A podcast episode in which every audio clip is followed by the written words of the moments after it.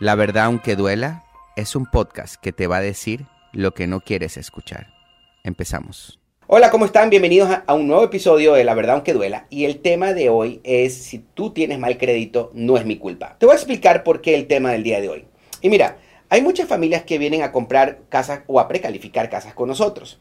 Resulta que hay muchos que pensamos que tenemos buen crédito y en realidad no es así. Y después de que ellos vienen, ok, creen que tienen buen crédito porque deben muchas cuentas, porque aunque las paguen a tiempo, tienen muchos pagos de carros.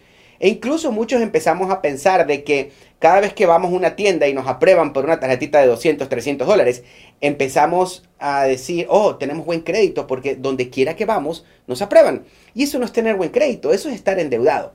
Pero bueno, muchas de estas personas vienen a nuestras oficinas les corremos el crédito y vemos que tienen tantas deudas que no les alcanza con el ingreso para poderlos precalificar para una compra de una casa y empiezan a hablar mal de nosotros o mal del servicio que nosotros damos. Es que no es verdad, que en el contenido que está sacando no es verdad, la gente no califica, yo no califico, o yo no puedo comprar una casa, o los, mis números no me dan.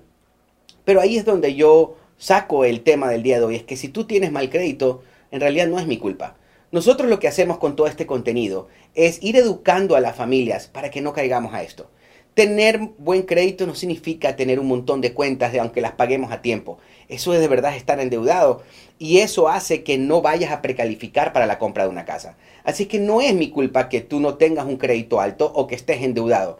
Lo que sí puedo hacer es ayudarte a que salgas de esas, de esas tarjetas de crédito. Y hay muchas maneras de hacerlo, que eso es otro video que vamos a hablar donde te puedo dar tips de cómo tú puedes salir de ahí. Pero te voy a decir algo.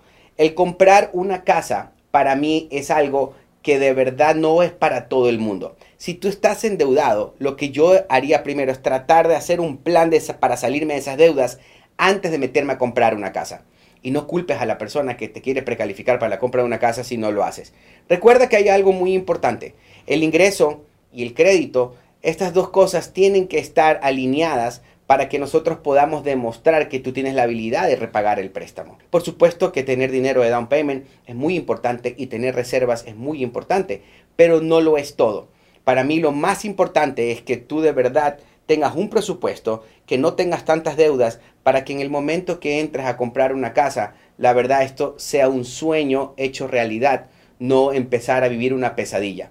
Tenemos muchas familias que terminan eh, comprando una casa y después, porque compraron algo que no podían pagar, tienen que tener dos trabajos y solo se dedican a trabajar para pagar su mortgage.